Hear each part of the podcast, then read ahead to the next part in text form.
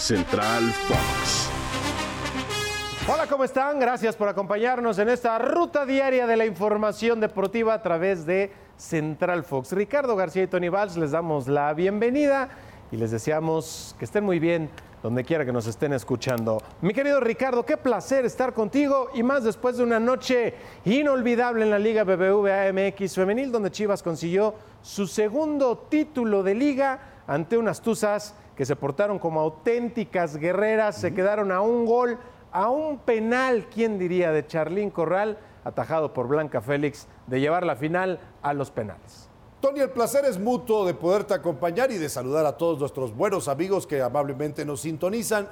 ¿Qué contrastes en estos dos partidos de la final del fútbol femenil en México? Después de haber vivido un duelo de goles en la ida en el Estadio Hidalgo con seis anotaciones en la victoria 4 por 2 de Guadalajara ante Pachuca. Tuvimos este duelo de vuelta férreo, bien marcado, cerrado, no ausente ni carente de emociones, pero que Tú lo acabas de decir. ¿Qué hubiese sido si Charlín Corral, la Pichichi, la campeona desde niña en el fútbol mundial, a nivel amateur, a nivel universitario, a nivel profesional, la chica que lo ha ganado todo y pasará a la historia como una de las grandes jugadoras que ha dado el fútbol femenil en la República Mexicana, hubiese logrado por la vía del penalti igualar el marcador global. Pero se levanta tú lo acabas de señalar, Blanca Félix como héroe en ese cobro, se lanza al costado derecho y rechaza a la extraordinaria Charlín Corral para preservar la ventaja de un gol y darle a Guadalajara su primer campeonato desde cuando se llegó la concepción de la Liga MX femenil en este país. Y ahí estaba Blanca Félix y le cantaba la afición. Blanca Félix se eleva como el ave fénix. Pues vaya que lo hizo la noche de este lunes para con una gran técnica atajarle un penal a Charlín Corral. ¿Qué temporada tuvo Charlín? Pero bueno, eh, esto nos demuestra que hasta la mejor puede fallar y Blanca Félix pues simplemente ganó el duelo individual.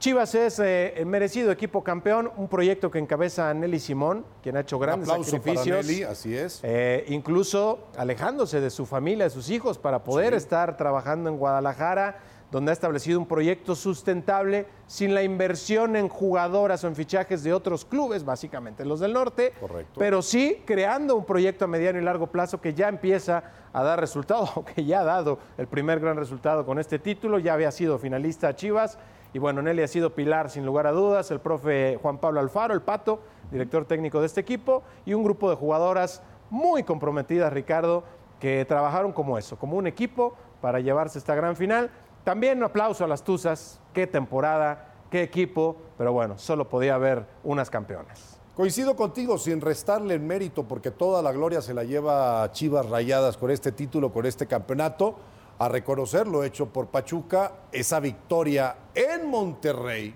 dejando fuera a un difícil rival como el Club de Fútbol Monterrey y también lo he hecho por Guadalajara, lo acabas de apuntar. Yo creo que fue en general un buen torneo, que lo mejor está por venir para el fútbol femenil en México y que tengamos esta oportunidad de tener cuatro, cinco, seis equipos contendientes por ese campeonato. Esta final se vivió en Fox Sports, la primera televisora que impulsó el fútbol femenil. Así es. Reconocimiento, por supuesto, a Mónica Redonda, a Natalia Leona, a Brenda Alvarado, a María Fernanda Mora, a Luis Mario Sabreda, a Oscar Guzmán, a todo el equipo de comentaristas que ustedes escuchan en la Liga Femenil por una excelente transmisión, una excelente temporada la que nos regalaron. Les mandamos un fuerte abrazo y recuerden activar las notificaciones de este podcast y estar al pendiente todos los días en la ruta de la información.